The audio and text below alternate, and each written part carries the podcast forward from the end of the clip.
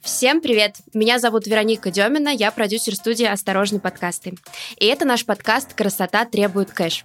Мы делаем его совместно с магазином парфюмерии и косметики «Литуаль». И здесь мы разбираемся, что помогает сохранить здоровье и красоту на долгие годы, а что мешает. На что тратить деньги совершенно не обязательно, а на что жизненно необходимо. Слушайте наш подкаст, запоминайте рекомендации и лайфхаки, но если вас что-то беспокоит, мы советуем обратиться к специалистам. По данным опроса в ЦИОМ 2019 года, татуировки есть у 11% населения России.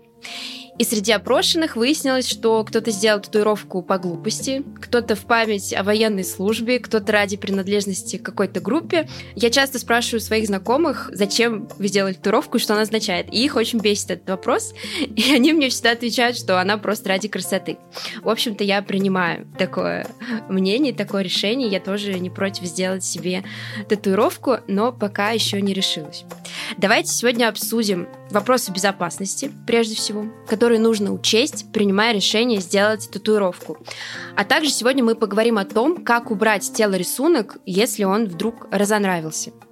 И вот наши гости на сегодня. Всем привет! Меня зовут Маша Вива, я сооснователь а, студии, сети студии мини-тату Вива Тату. А, мы с моим мужем открыли студии порядка четырех лет назад и создали очень классную, уникальную технику мини-татуировок, с помощью которых а, люди получают качественное обслуживание и качественную татуировку. За последние четыре года в наших студиях было сделано более 45 тысяч татуировок. Ого, ничего себе. Горжусь этой цифрой, да, она постоянно растет. Всем привет! Меня зовут Алена Саакян, я главный врач клиники Ксела. У меня десятилетний опыт работы в косметологии, пять из которых активно на аппаратах. Один из самых больших опытов э, в России э, работы с аппаратом Пикашу – это самое безопасное и эффективное удаление татуировок всего спектра. Один из лучших аппаратов, да, для удаления. Девушки, расскажите, ну, Маша, наверное, странно задавать такой вопрос. А есть ли у вас татуировки на теле?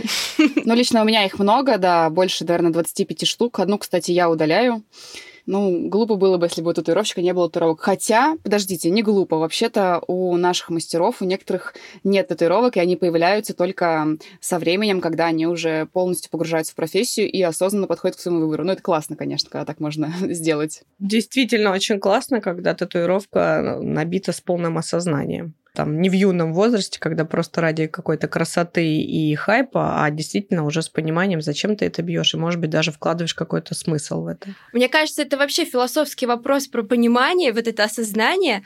С одной стороны, да, действительно, мы делаем, оставляем след на теле, и это надолго, если не навсегда. А с другой стороны, ну это же всего лишь татуировка. Ну, я вам скажу, я же очень много занимаюсь. Во-первых, у меня есть татуировки, и будут еще.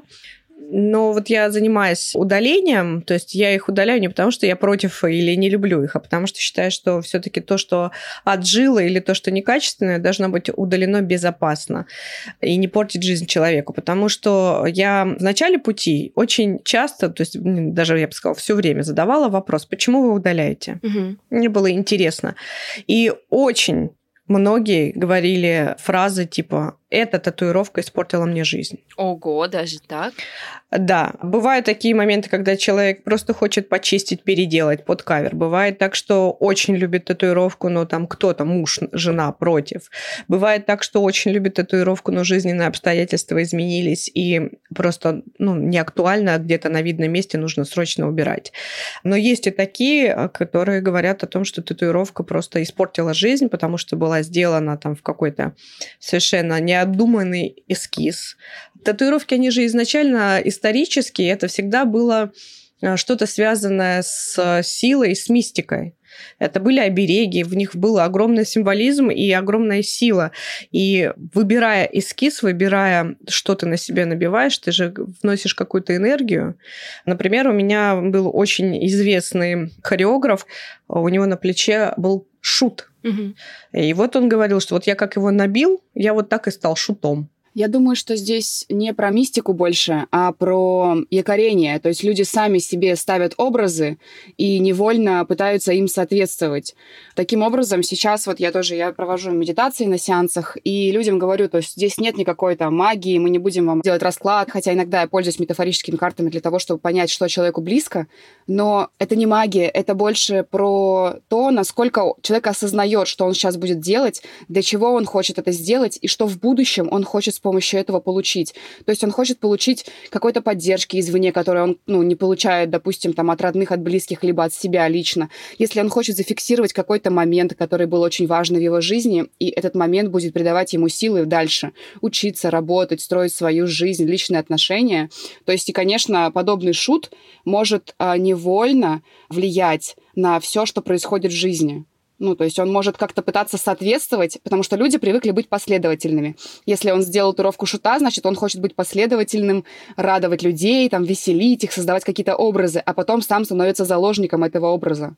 Но тут вот дело все-таки в головах тех, кто принял решение набить тот или иной символ. Конечно. Изначально это не было развлечением. Угу. Никогда. То есть исторически это было что-то, что давало силу, давало принадлежность, говорило о статусе человека и так далее. Там, начиная с фараонов, а, продолжая Новая Зеландия, где это шрамирование и внедрение пигмента говорит там, о силе воина, о его принадлежности к той или иной касте и так далее. То есть для развлечения это уже вот прям такого совсем бездумного развлечения, это только в наше время, благодаря популяризации монетизации. А так изначально татуировка несла огромный смысл.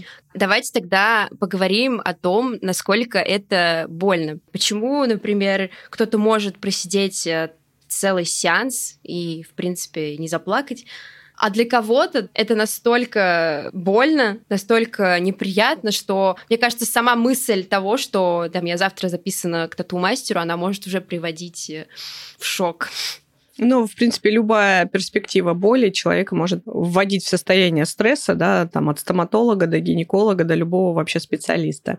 Но давайте, наверное, я начну в плане того, что я все-таки как-то с медицинской точки зрения вам это расскажу. И давайте определимся, что такое вообще болевой порог человека, да.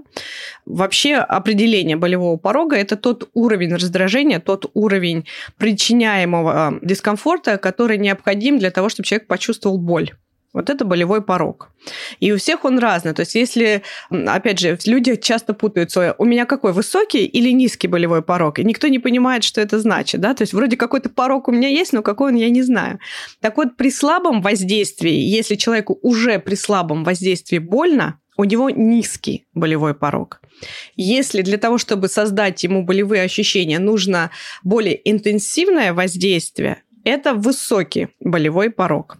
И э, факторов, влияющих на чувствительность к боли, их множество. Одним из главных, я считаю, это физиологичный наш процесс. В нейронах нашего головного мозга э, вырабатываются некие химические соединения, называемые эндорфины да, они схожи по своему действию с опиатами, да, то есть наркотическими веществами. И основная их функция – это обезболивание, то есть они уменьшают ощущение боли и влияют на эмоциональное состояние в нашем организме. Соответственно, от уровня эндорфинов у каждого из нас происходит вот это колебание болевых ощущений.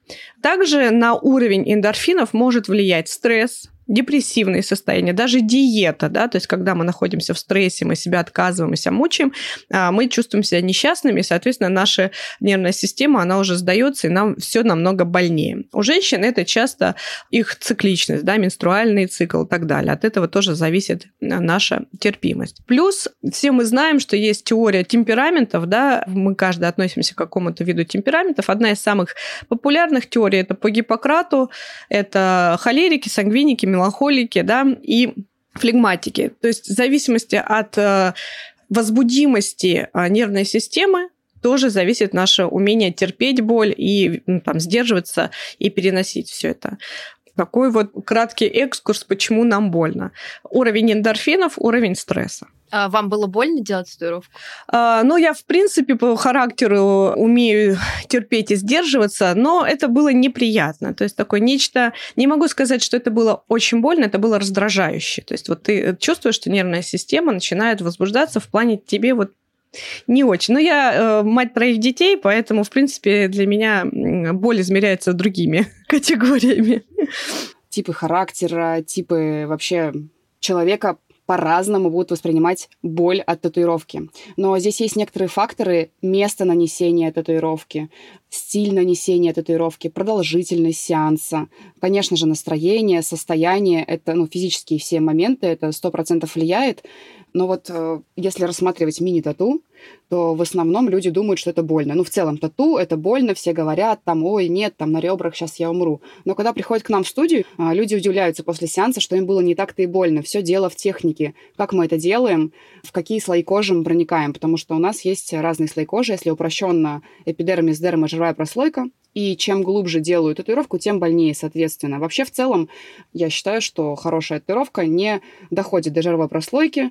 Это средние слои дермы для того, чтобы она хорошо выглядела, качественно была сделана, не расплывалась там, ну, там, конечно, уже есть правильный угол и так далее, но чем глубже, тем больнее. Также э, зависит от э, не только глубины проникновения, но и от угла проникновения, под каким углом делают татуировку, как растягивают кожу, от этого тоже зависят болевые ощущения человека, насколько настроено оборудование, какие иголки использует мастер, хорошие заточки, какого они размера, они, допустим, там 3 в спайке, либо их там 12 в спайке, они уже как бы для закраса. И все эти факторы, они влияют на болевые ощущения в процессе сеанса. Угу. То есть тут еще важна не только техника мастера, но еще и оборудование, на котором он работает. Также место нанесения татуировки. Если рассматривать мини-тату, просто с мини-тату э, легче рассматривать, потому что это как бы единая техника. Ну, я в ней эксперт. К примеру, сделать татуировку на шее, ну, вот такое место скрытое, да, типа вот э, чуть выше седьмого позвонка за волосами будет практически безболезненно, либо за ухом, чем сделать этому же человеку татуировку сбоку на пальцах. Угу. Почему? Воздействие на пальцах будет намного глубже для того, чтобы татуировка в будущем осталась человеком. Там у нас очень плотная кожа, толстые слои эпидермиса и дермы, и нужно прям достаточно глубоко сделать, чтобы пигмент остался но, опять же, не слишком глубоко, чтобы это все у нас не расплылось в жировой прослойке и не выглядело просто зеленым пятном, либо синим. Поэтому боль также может быть и у одного человека на разных местах абсолютно по-разному. С вами снова рубрика от Литуаль и полезные советы об уходе за телом. Растяжки, целлюлит и другие несовершенства кожи можно не прятать под татуировками, а скорректировать. Конечно, никто не отменял сбалансированное питание и спорт, но сделать вашу кожу упругой помогут и проверенные средства. Полезный совет от Литуаль. С несовершенствами кожи нужно работать комплексно.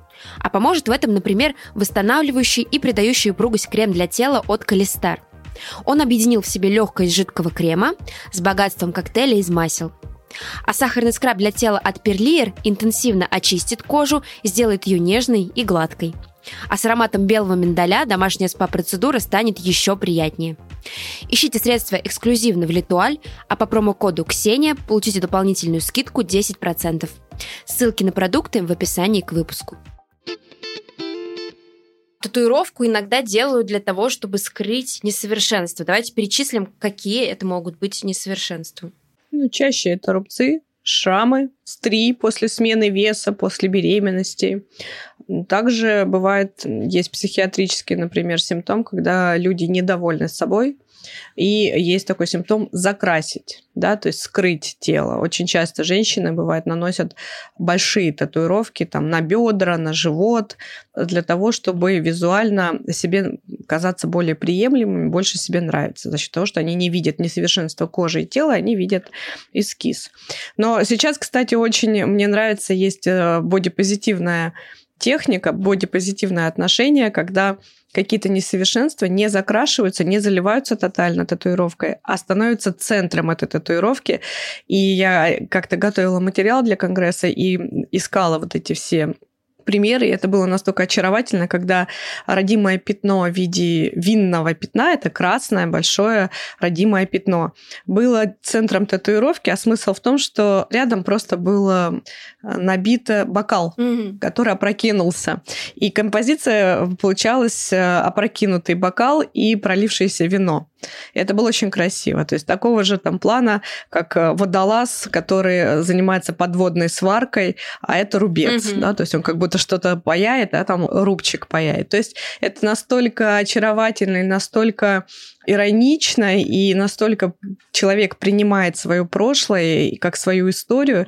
А мне очень нравится эта тенденция. Да, это такое легкое отношение к несовершенствам. То есть это они же у всех есть. Конечно. Это, наверное, здоровое. То есть вроде как ты хочешь татуировку и, возможно, показать как-то, что как ты к этому относишься, чтобы у других людей не возникало неловкости, к примеру, на счет твоих каких-то несовершенств. Ну да, подчеркивает индивидуальность. Мне кажется, здорово, если удается вписать в концепцию. Есть тоже очень смешная такая маленькая татуировка, когда Дарт Вейдер, и у него э, в руке вот этот лазерный меч, а это маленький рубчик такой гипертрофический, выбухающий. Очень смешно. Кстати, да, интересно, это человеку приходит в голову, или он приходит перекрывать шрам, а мастер такой, слушай, давай не будем перекрывать, давай лучше сделаем вот такую композицию необычную сотворчество получается. Все вместе, да. Вот если все-таки человек хочет закрасить шрам, если, например, вписать там в композицию не удается или не хочется, сколько времени должно пройти от момента образования этого шрама, чтобы его можно было перекрыть? Шрам шраму рознь. Есть э, разделение, есть несколько видов рубцов. Да? Нормотрофический, гипотрофический, гипертрофический и самый страшный килоидный. По уже названию понятно. Нормотрофический рубец самый благоприятный для нас, я думаю, со мной согласятся, да, что мы его легко очень перекрываем. Этот рубец, который не возвышается над уровнем здоровой кожи. То есть просто рубчик, но абсолютно адекватно завживший. Бывают рубцы с втяжением, то есть гипотрофия, образование ямочки.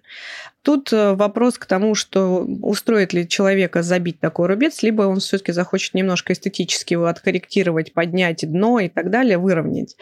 Вот. Хотя я думаю, что при там, красивом нанесении вот этой гипотрофии будет не видно. Гипертрофический – это вот возвышение рубца над здоровой тканью. А, в принципе, тоже его можно забить. Вопрос, да, насколько это будет эстетично, можно сначала с ним поработать, немножечко его отшлифовать. И самый страшный – это килоидный рубец. Вот такой рубец – это неконтролируемое разрастание соединительной ткани, это грубое формирование рубца. Обычно у человека есть склонность к таким рубцам, и поэтому надо вообще посмотреть по всему телу, да, где когда-либо человек травмировался, как у него происходило заживление. Вот такой рубец я бы не рекомендовала забивать и вообще трогать никогда. Во-первых, на нем пигмент нормально не ляжет. Во-вторых, это может спровоцировать его разрастание. И новые рубцы, соответственно, тоже, потому что если у человека есть предрасположенность к килоидным рубцам, то значит любое проникновение проникновение в кожу. Даже царапина от кошки может быть э, выпуклое, большое и ну, реально неконтролируемое заживление кожи с прорастанием сосудов, то есть это будет достаточно грубое формирование, неэстетичное. В целом я бы рекомендовала наносить искусственные красители после формирования рубца не ранее, чем через полгода. Есть э, теория, что там 2-3 месяца, но лучше дать ему хорошенько сформироваться. Возможно, в этот период даже где-то что-то эстетически его отшлифануть, но лучше 6 месяцев. А если есть у человека предрасположенность к килоидам, то, в принципе, быть осторожными. Вообще никогда, когда килоид да. это одно из самых таких больших противопоказаний, потому что ну, мы сделаем царапину, соответственно, иголкой, и дальше она уже спровоцирует новый килоидный рубец. Про перекрытие со стороны тату тоже зависит, конечно, от шрамов. Шрам от котенка можно и через полгода сделать, потому что там он не выступает, он просто изменился по цвету на коже. Вот, и особо не будет никак даже заметен. А вообще лучше не раньше, чем через год, потому что все слои кожи должны обновиться, и даже после татуировки, которая с высоким закрасом, все слои кожи восстанавливаются в течение 8 месяцев. Ну, как бы индивидуально у всех там 6-12 месяцев. Поэтому Поэтому про перекрытие вообще лучше говорить через год. И если они выступают где-то, как Алена сказала, если они имеют э, впуклость либо выпуклость, там уже можно принять решение клиенту и э, либо шлифовать лазером, чтобы изменить немного текстуру и сгладить ее, и уже после заживления думать про перекрытие, если в этом остается необходимость, если хочется как-то отвести от этого внимание. У меня, кстати, есть очень здоровская история, так как я не занимаюсь прикрытиями, но я очень э, долгое время, порядка пяти лет, помогала своему мужу, была его ассистентом, и у нас была клиентка, она приезжала из Казани, приезжала, не знаю, в течение четырех месяцев или шести месяцев, у нее были огромные ожоги, рубцы на груди, на плече, на всей руке, на спине, спине, вся спина была в ожогах. Просто в детстве неудачно инцидент с горячей водой произошел. И вот там ей было 20 э, плюс лет, она всю жизнь не носила футболки. Никогда в жизни она не носила на работу, ничего. И уже после первых двух сеансов, когда мой муж сделал ей наброски, просто там были контуры, он работает в графике, там были контуры на руке, череп, она захотела просто, она такая достаточно дерзкая личность, и цветы, там были пионы разные, орнаменты. И уже когда у нее через два сеанса появились контуры, она впервые полетела на самолете из Казани в Москву в футболке. И у нее получилась неожиданная встреча. Она встретила своего начальника в самолете. Он, во-первых, удивился, что у нее есть татуировка, во-вторых, что он ее впервые увидел в футболке, что у нее есть шрам, но что она абсолютно этого не стесняется, она чувствует себя уверенно, и после этого она делала фотосессии, кайфовала, у человека просто поменялась жизнь. Супер. Вот. Но до этого она делала лазерные шлифовки, потому что они у нее очень сильно выступали над кожей, и разбег там был где-то даже в сантиметр, то есть над э, углублениями. Угу. Здорово, интересная история, как э, татуировка может, в принципе, изменить жизнь. Вот про шрамы и про шлифовки мы заговорили. Небольшой дискурс для тех, кто хочет что-то сделать со шрамом, но пока не определился. Эта шлифовка, она просто убирает шрам или она сделает его менее заметным, чтобы можно было наносить пигмент? Его можно делать отдельно от татуировки, я правильно понимаю? Конечно. Есть эстетическая коррекция рубца. Опять же, зависит от того, гипотрофический или гипертрофический рубец. Гипотрофический рубец может быть скорректирован путем введения любого волюмизатора, то есть препарата, дающего объем, под дно рубца, то есть для того, чтобы поднять дно рубца, сформировать ровную плоскость. Сам рубец может быть отшлифован разными лазерами. Это лазер может быть и щадящий для того, чтобы просто текстуру рубца расслабить, улучшить. Может быть лазер с абляцией, так называемый, то есть когда у нас выпаривается слой кожи для того, чтобы сформировать новый здоровый слой. Да? А если это грубый рубец, то таких процедур может потребоваться несколько. Если это более-менее приближен к нормотрофическому уровню, то вполне через одну процедуру кожа будет э, приемлемо эстетической. Убрать рубец в ноль я бы не ждала таких результатов, потому что это иллюзия. Не бывает. Да? Мертвую ткань оживляет только Виктор Франкенштейн. То есть все равно будут некие следы. Другое дело, что намного эстетичнее все будет выглядеть. Более того, есть инъекционные методики, когда спазм рубца, гипертрофический рубец, он спазмирован, он сжат, он а, выбухает над поверхностью. И а, есть методики, когда мы вводим препараты, в том числе ботулотоксин, для того, чтобы расслабить и упластить а, рубец. Есть препараты, в принципе, снимающие мышечные спазмы. И рубец можно действительно сделать так, э, эстетически приемлемым.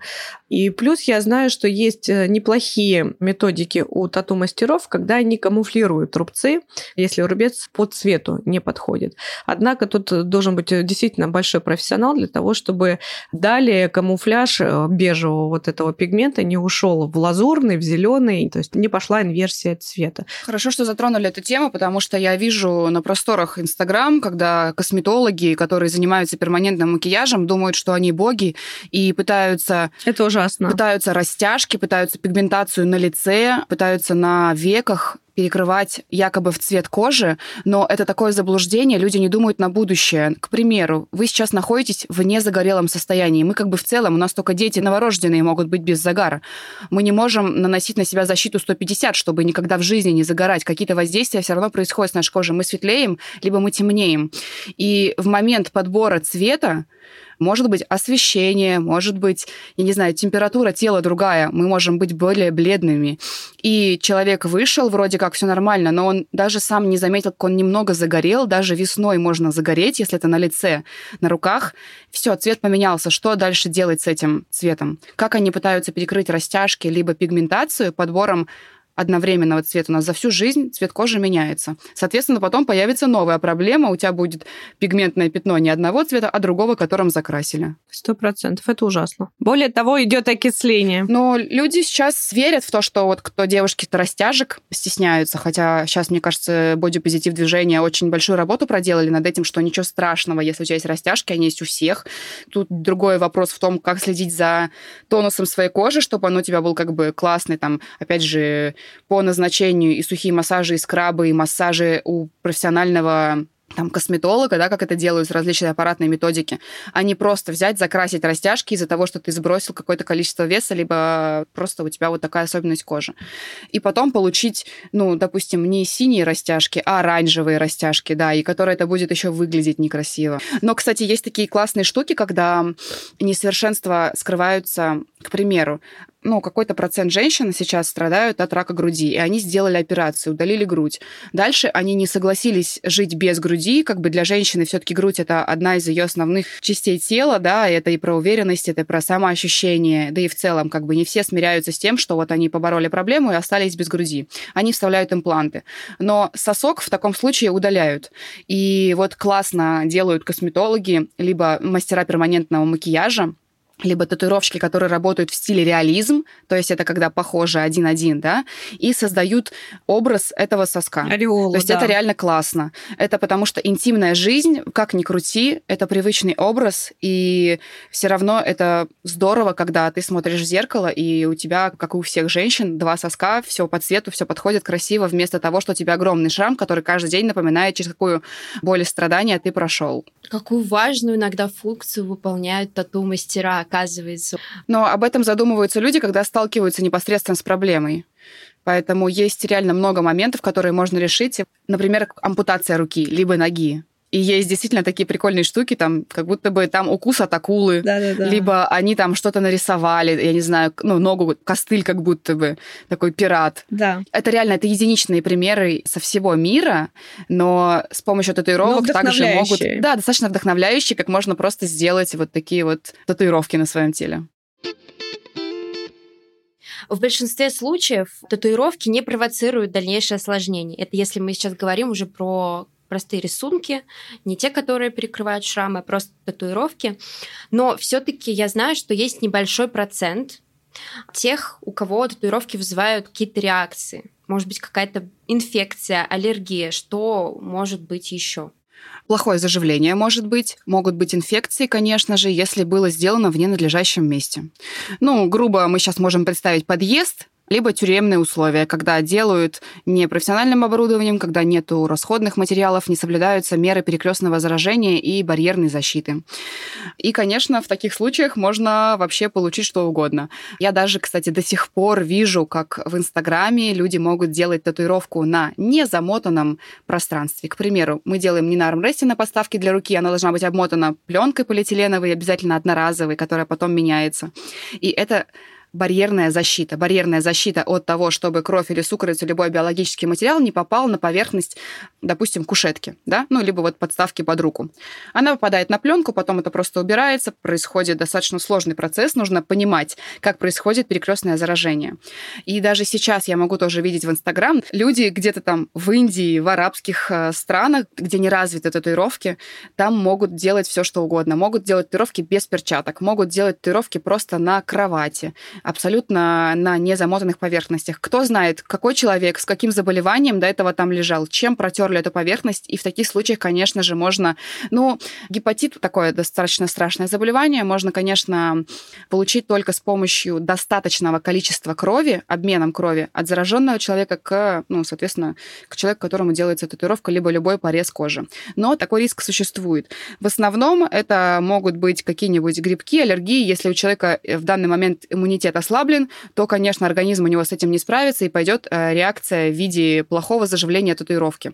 Это могут быть и какие-то болячки, и плохое заживление, выбаливание кожи, там даже до шрамов может доходить, если какие-то частички грязи попадут, плохое промывание, и потом, конечно, последствия вообще уже неотслеживаемые.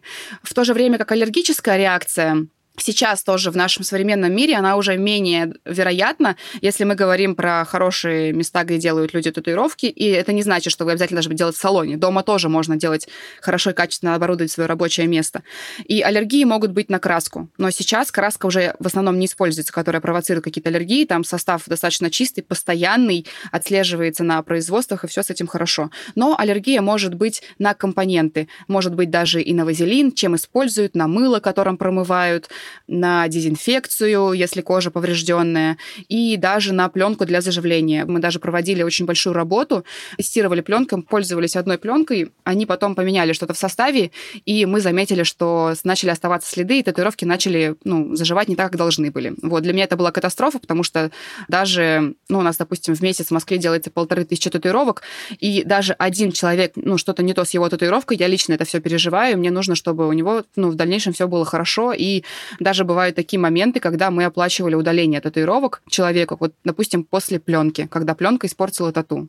Э, люди, которые испытывают э, проблемы от аллергии, они знают, что у них чувствительная кожа, либо у них есть какие-то реакции. К примеру, я знаю, что у меня есть реакция на лен, и я буду смотреть состав да, продуктов, которые я использую. И перед татуировкой люди заполняют анкету, в которых указывают все свои недуги, которые у них присутствуют. И таким образом мастер уже может понять, стоит ли какие-то рекомендации дополнительные дать клиенту, либо нет. Но мне, кстати, интересно узнать, что Алена думает насчет эм, заражений во время татуировок со стороны именно врача-косметолога. Я вообще в восторге от услышанного, потому что все очень круто и практически на медицинском уровне понимание происходит, и мне очень отрадно это слышать. Ну, давайте, наверное, по этому вопросу я тоже немножечко пробегусь. То есть в любом случае у нас с вами нанесение тату – это процесс внедрения чего-то чужеродного путем травмирования кожи. Да? Это уже процесс иммунный. И понятное дело, что химическое соединение для нас является чужеродным, и наши иммунные клетки идут войной. То есть, соответственно, у нас происходит воспалительный процесс вместе внедрения. Это как бы страшное слово, но на самом деле воспалительный процесс – это абсолютно нормальная наша реакция даже на любой щипок и на любую вообще нашу косметологическую процедуру. Да? То есть это просто реакция организма, когда надо переварить. Вот. Но а, мы помним, что молекулярная масса пигмента любого, она достаточно высока, поэтому в момент, когда мы вводим пигмент, частично организм вот в этой борьбе начинает выводить его. Почему иногда бывают нужны коррекции? Да? Потому что может частично пигмент где-то что-то уходить. И вот э, в тот момент, когда лимфатическая система выводит частичный пигмент, он может накапливаться э, в регионарных лимфоузлах, задерживаться там. Соответственно, частые процедуры, большие объемы вводимого пигмента, цветного пигмента, ровно так же, как и частые удаления, когда люди не выдерживают промежутки, не дают ткани восстановиться, у нас а, могут формироваться такие неприятные последствия, как воспаление лимфатических узлов, да, лимфодениты. И я знаю случаи, когда там, в момент у человека есть вот этот а, воспалительный процесс уже до хирургического иссечения, и э, хирург прям показывал содержимое лимфатического узла, и надо рассказать, что это такое веселое месиво а, цветное. Вот. Это не значит, что да, мы там все перестаем делать тату и так далее. Мы говорим о том, что все-таки надо беречь организм, не заливать большие участки одномоментно, давать организму восстанавливаться. Да, и у меня пациенты спрашивают, когда говорят, а это не вредно удалять? Я говорю, ну, когда вы набивали, вы не думали о том, что у вас проходит такой же процесс внедрения пигмента, выведения и так далее. Все это не полезно, и то, и другое. Но если мы соблюдаем определенную гигиену этого процесса, то все имеет право на жизнь. Да, вот особенно, я думаю, мини-тату это вообще просто детский лепет по сравнению с тем, как заливают спину. Во-вторых, все-таки, как было сказано, да, нанесение тату это травма. Травма это в любом случае раневая поверхность. Раневая поверхность это, а, естественно, процесс реабилитации. И очень важно, чтобы вот э, тату-мастер понимал, как этот процесс проходит, а, понимал, как это заживлять. И я знаю, что вот э, добросовестные мастера, они уже в стоимость своих услуг включают материалы да, для дальнейшего ухода. То есть они э, дают полную инструкцию и помогают, ведут э, клиента в дальнейшем. Не бросают да. его. Плюс я с многими дружу, и это замечательно, что тату-мастера, если что, они могут набрать, спросить, сказать, слушай, вот тут за пределами моего понимания, что делать. Насчет химического состава все таки пигмент – это химический да, элемент. И он может вызывать аллергическую реакцию. Помимо того, что сейчас действительно производство, оно более налажено, чище и так далее, но мы живем в такой экологической ситуации, когда у людей стала появляться аллергия на все. да. Чуть ли не на воздух, совершенно вот вообще непонятно. Ребенок рождается уже с букетом аллергии. Вот. И поэтому какой бы чистый не был препарат, аллергические реакции э, случаются. И вот как было сказано, там и на пленку, в косметологии вообще на вколы иглы, на металл иглы бывает, да, то есть еще препарат не ввели, а у человека уже пошла реакция. Вот. И, к сожалению, не всегда бывает возможность купировать это состояние медикаментозно, бывают вообще радикальные случаи, когда иссякают хирургически. Ну, я видела такие ситуации страшные. Это очень сильно нарушает качество жизни человека. У меня была пациентка такая с перманентом век, у которой была просто Абсолютно, то есть нон-стоп, в 100% э, времени постоянный зуд и отек на глазах. А я, надо сказать, на свой страх и риск взяла ее на удаление, потому что мы боимся брать таких пациентов на удаление, да, потому что... Когда еще брови были не зажившие? Не брови, веки. Они уже были зажившие, но они постоянно зудели и чесались. Не было раневых э, поверхностей, как бывает при аллергии, да, когда есть изъязвления, есть э, такие пузырики отека, потому что в такой стадии, конечно, очень страшно брать. Слава богу, мы излечились, вот за три раза мы полностью удалили пигмент, человек дико счастлив, потому что она просто рыдала день-ночь, потому что, ну, как бы глаза И болели, ушел, чесались. Ушел, да? Все ушло, да, но это, конечно, единичный случай, когда мы с ней вдвоем по согласованию пошли на риск, да, ну, потому что больше уже делать было нечего, веки не отрежешь. Я считаю, что по поводу возможности заражения и возможности попадания чужеродных, да, биологических там жидкостей и так далее, это все, конечно, на совести мастера.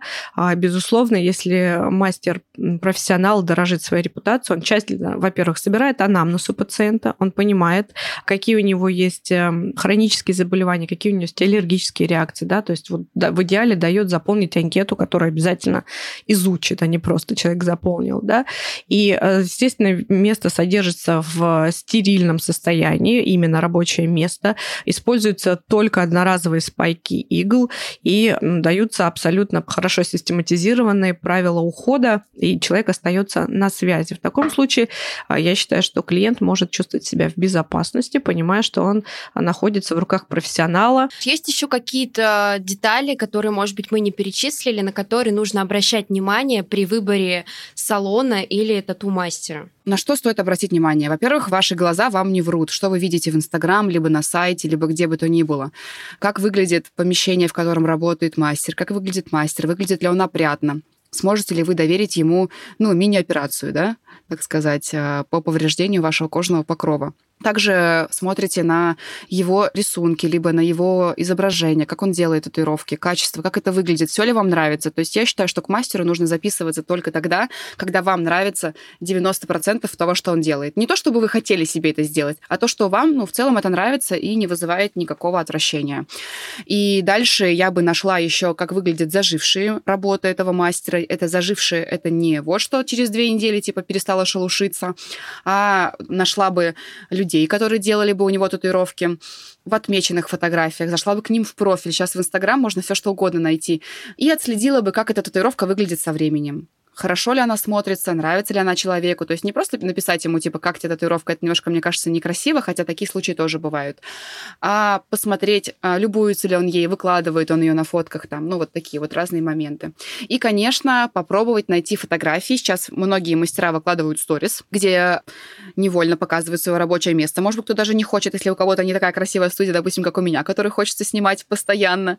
И посмотреть, как подготовлено рабочее место. Все ли там сделано аккуратно вот, понаблюдать за этими моментами. Сравнить, допустим, с какими-нибудь топовыми мастерами, потому что кто живет в других городах, не в Москве, в Питере, да, в других городах России, то там, конечно же, популяризация татуировщиков меньше.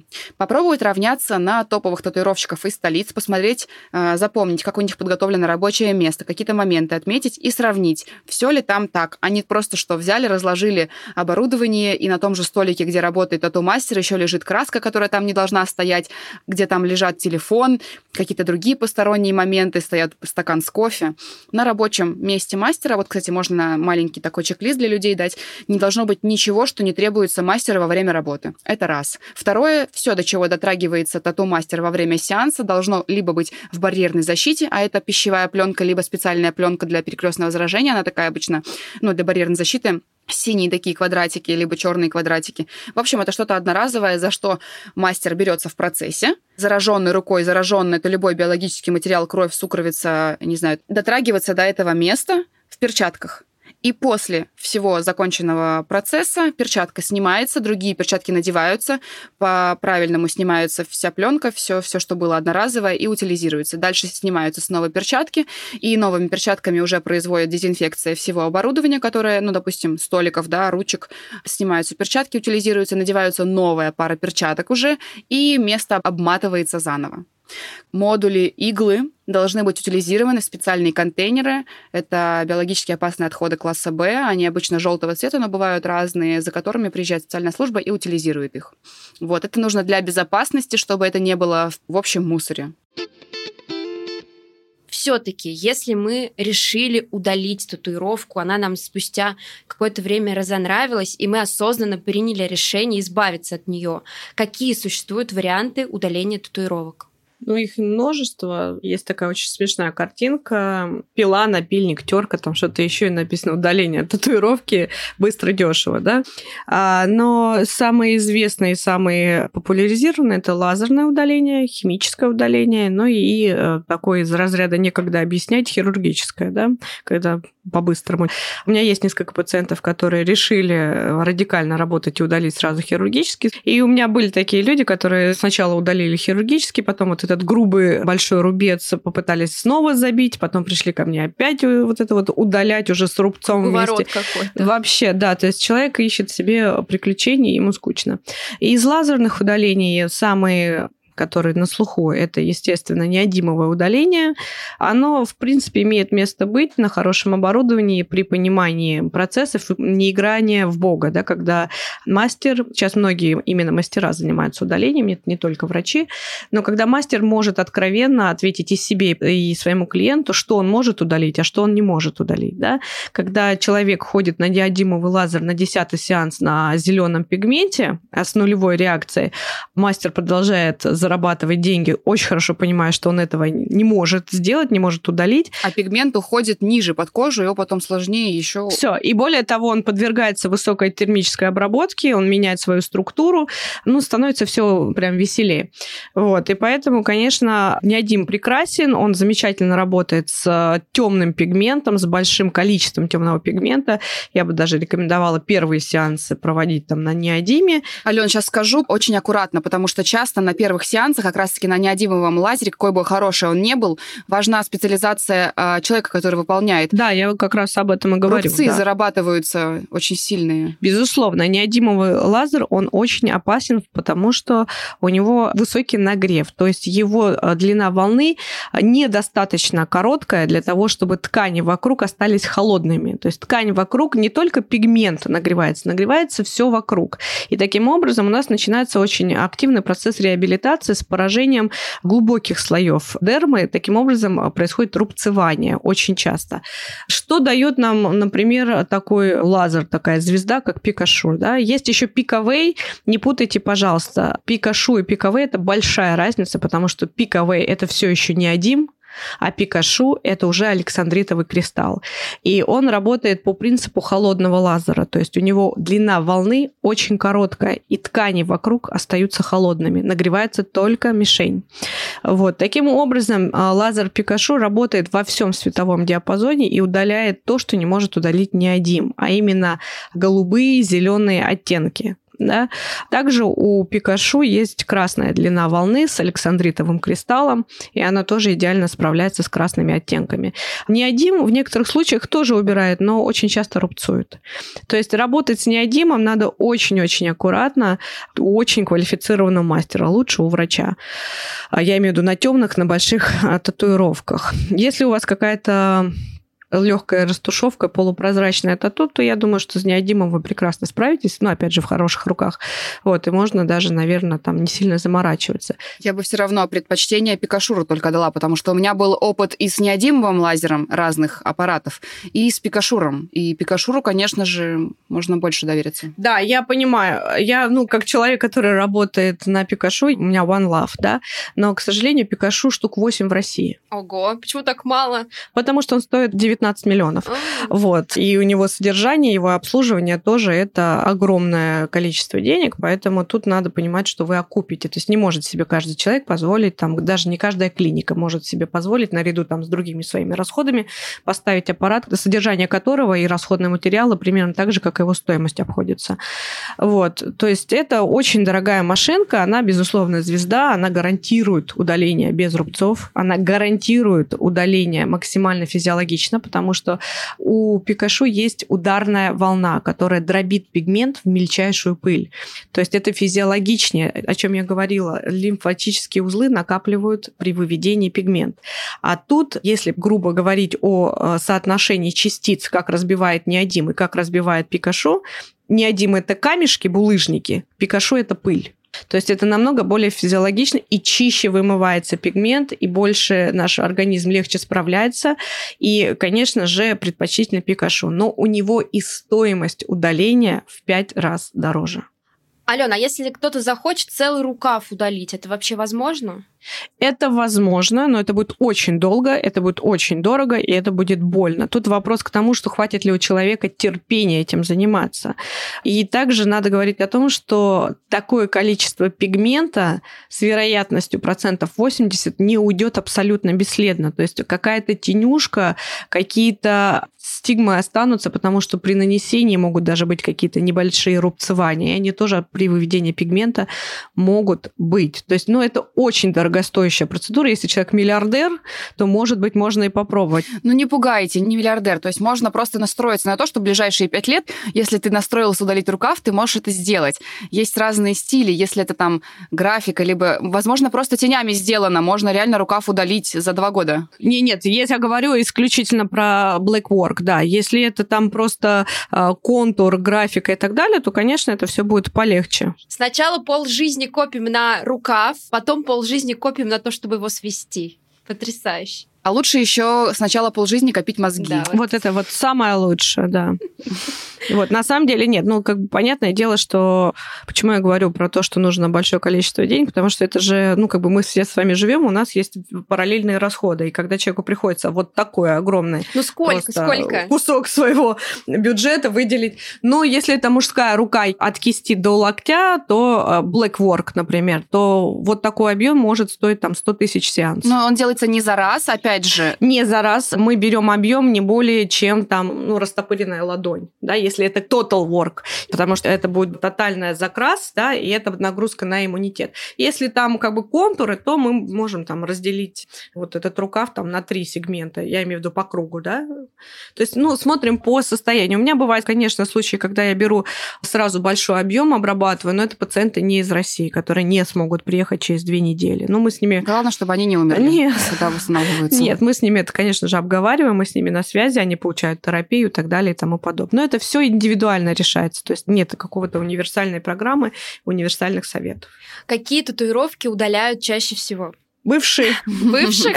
Я тоже подозреваю, что это про любовников. Вы знаете, ну, как бы, какие чаще всего, да, не актуальные. Татуировка, которая отжила свое. Как правило, это имена, даты совместные. Очень часто какие-то символы профессии. Человек, например, у меня очень многие ребята, там, я думал, что я буду музыкантом, и там весь, да, а потом папа в органы засунул куда-нибудь там. Вот татуировки, которые видимые на видимых частях тела, да, опять же, человек может любить татуировку, но у него там профессия теперь такая серьезная, надо в костюме ходить, а у него там татуировка на шее. А татуировка некрасивая, то есть она еще может просто не соответствовать его новому статусу. Да, но видимые татуировки в большинстве наших серьезных органов, они категорически запрещены. Более того, очень часто у меня сейчас удаляют стюардессы, потому что стюардессам запрещено иметь татуировки на видных местах. Это вот такое, да, правило внутреннее. Дольше всего носятся татуировки, которые обладатель не видит. Все, что не мозолит глаза каждую минуту, каждый день. Если татуировка там красивая, хорошая, и она не видна, человек может ее, даже если где-то что-то у нее несовершенство на этой татушке, человек будет носить там пожизненно. Люди, конечно, сокрушаются, зачем я это сделала, как, я всегда говорю, вы когда набивали, вы были счастливы, вам нравилось, вам было в кайф, все говорят да. Я говорю, ну, значит, это было не зря. Просто сейчас актуальность ушла, вы тату свое дело сделала, она сделала вас счастливым, уверенным и так далее. Но, слава богу, что сейчас мы можем это сделать без рубцов, без вреда. Вот мы как раз вернулись, мне кажется, в начало нашего разговора, принятия решения. То, чего я не смогла сказать, что какой-то момент тебе будет это нужно, хотеться, важно, а жизнь же, она такая непредсказуемая, что может повернуть в такую неожиданную сторону, что действительно тату просто потеряет актуальность. И это нормально. Я знаю людей, у которых вот тату копятся, при этом это серьезные взрослые люди. Это все, конечно же, от внутреннего состояния, уверенности и, наверное, расслабленности внутренней. То есть э, есть такое, знаете, а что ты будешь делать в возрасте с этими татуировками? Вот это вот пугают. Вряд ли в 80 лет ты проснешься и такой, а, зачем я ее сделал? В один день ну, причем. Да, вот, поэтому, ну, не знаю. Я помню, что какое-то время я там назад, сидя дома с первым ребенком, он у меня очень любил Discovery Channel. И там была программа Miami Inc. Ну, я, может быть, после этого очень полюбила татуировки, потому что там показывали э, студию тату, в которой люди приходят набивать татуировки. Естественно, как реалити-шоу, там было очень много смысла.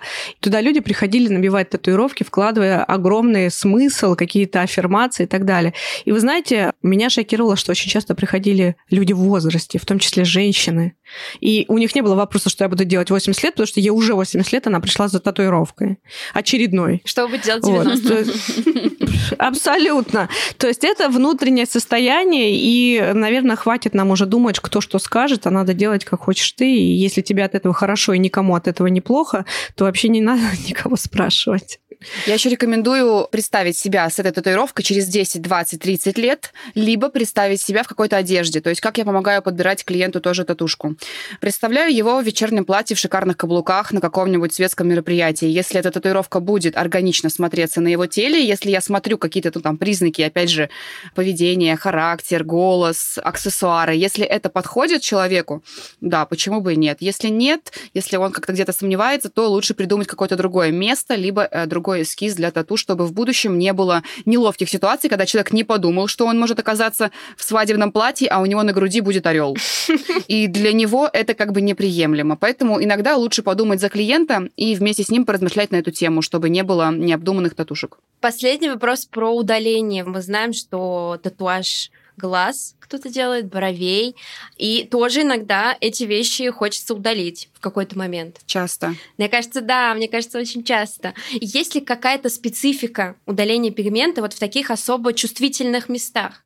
Сто процентов есть, и я очень вот плотно занимаюсь удалением перманента век. У меня очень большой опыт и великолепные у нас результаты.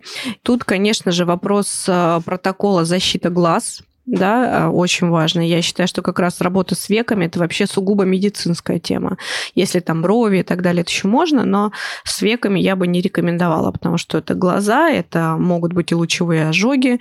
Работая с лицом, во-первых, мы понимаем специфику анатомию лица, и надо сказать, что заживление тут происходит быстрее, ну, во-первых, и площади не те, да, и заживление быстрее, но... Потому что близко находятся лимфоузлы, поэтому заживление быстрее, да? Да, большое количество кровеносных и лимфатических узлов, то есть трофика ткани идет очень быстро.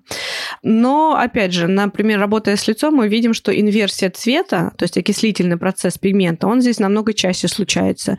Как правило, да, вот мы видим там иногда даму с красными бровями, зелеными бровями, синими бровями. Ну, О, это... да. Вот. И на самом деле тут есть даже некая вина перманентщиков, мастеров, потому что они делают даме, например, перманент бровей перед отпуском, дама что думает? Я пойду в отпуск, красивый, мне не надо будет краситься. Вот. А там солнце, а там температура тела повышается, там солнечное воздействие и химический состав, он моментально реагирует, и там оксиды железа в составе выходят красным на поверхность. Сейчас очень мало оксида железа в составе. Тут больше не про солнце, тут больше про то, как смешивают пигмент изначально. Они могут смешать так, что какой-то выйдет пигмент, а какой-то останется при заживлении. Ну, не знаю, возможно, я пока удаляю всех, э, кто давно делал, потому что у меня это тотально красные железные брови, вот это красно-оранжевый пигмент, он прям тотально сейчас. Просто у кого-то может быть аллергия на оксижелезо, это, ну, такое прям одно из распространенных, но сейчас этот процент настолько просто незначительный, это типа как будто бы просто на производстве где-то рядом могло быть. Мгм. Вот, это не от этого сейчас зависит, это от смешения красок, от того, как два цвета смешали, а один заживает хуже, другой лучше, плохо перемешан это раз, а солнце повлияет на заживление кожных покровов, не на сам цвет. Мгм. Конечно же, на цвет загара там может по-другому уже выглядеть цветотип лица, но в целом это только на заживление тканей. Ну вот видите, у вас более актуальная информация, потому что вы работаете в этой сфере. Но в любом случае, то есть мы понимаем, что после там, нанесения любых татуировок человеку надо объяснять, что он там не едет, да, он дает заживиться, он не да, делает две это... хотя бы он... Да, он не делает э, подобные процедуры там, перед какими-то грандиозными событиями, да, за короткое время, в смысле, что я сейчас сделаю и буду красавицей. Нет, мы всегда оставляем а, время и понимание, что наш организм очень индивидуально да, заживляется, индивидуальные реакции дает, поэтому всегда лучше сделать заранее, чтобы пройти вот этот путь реабилитации и быть уверенным, что как-то ты сам себя не подведешь, да, потом с результатами.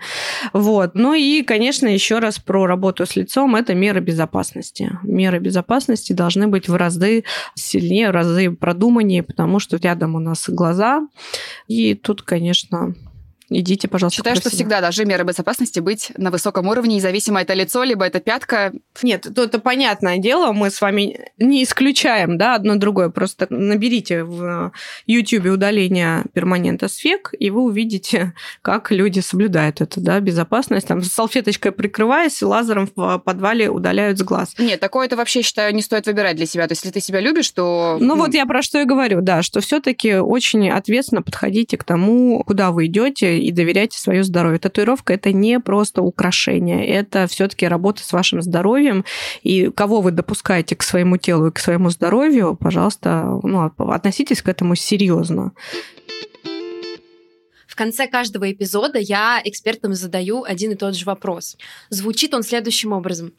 Красота требует кэш, если речь идет о татуировке. Конечно, требует, ну, нужно смотреть. То есть, если говорить про мини-тату, то сейчас это не так дорого. И ну, серьезно, будет да, не скромна по сравнению со всем рынком, который сейчас присутствует. У нас очень доступные татуировки. Я обучаю мастеров лично, и за 3,5 тысячи можно сделать очень классную, качественную татуировку у наших мастеров. Вот, конечно, у меня татуировки стоят дороже, у разных мастеров и так далее, но я маникюр делаю дороже, а это на 3 недели всего лишь. Татуировка у нас на всю жизнь. Поэтому считаю, что стоит потратить и время, чтобы выбрать, и отложить какую-то сумму денег для того, чтобы это все было классно. Если речь касается больших татуировок, то это однозначно дорого. Не может стоить хорошая татуировка дешево, потому что это и профессионализм мастера, и расходный, ну, расходный материал это как бы такое дело, да. Это вовлеченность мастера и качество, которое он получит по итогу на всю жизнь. И экономия на лазере. Лазер стоит десятки раз дороже удаление татуировок, чем набить саму татуировку. А вот я и хотела спросить, требует ли красота кэш, если мы все-таки решили уже удалить татуировку? Однозначно. Ошибки в выборе мастера и эскиза, они обойдутся значительно дороже. То есть в соотношении 1 к 10 точно. А поэтому все-таки действительно любите себя, выбирайте себе мастера и не только по его профессионализму и по цене и по там, доступности, выбирайте мастера, с которым вы будете на какой-то общей волне, когда человек сможет подобрать вам эскиз, провести с вами работу, не там две секунды что-то на коленке нарисовать, а действительно провести с вами работу и сделать вам тот эскиз, который вам откликнется и эм, станет вашей частью, и вам не захочется с ним расставаться. Потому что я знаю топовых мастеров, удалить э, татуировку которых это, наверное, вообще сродни оскорблению и кощунству. Призываю себя все-таки любить, беречь и не экономить на том, что с вами навсегда. Ни удаление, ни какие-то другие меры, они не, не добавят вам здоровья. Если уже делаете тату, делайте ее круто. Но если надо удалить, ну все бывает, тоже, пожалуйста, не экономьте. Лучше, я всегда говорю, когда вижу большие цветные татуировки, лучше не удаляйте вообще,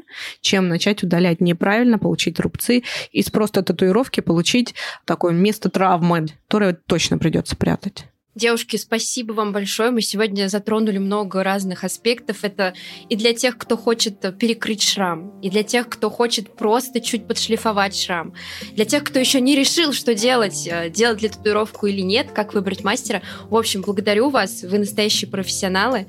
И до новых встреч.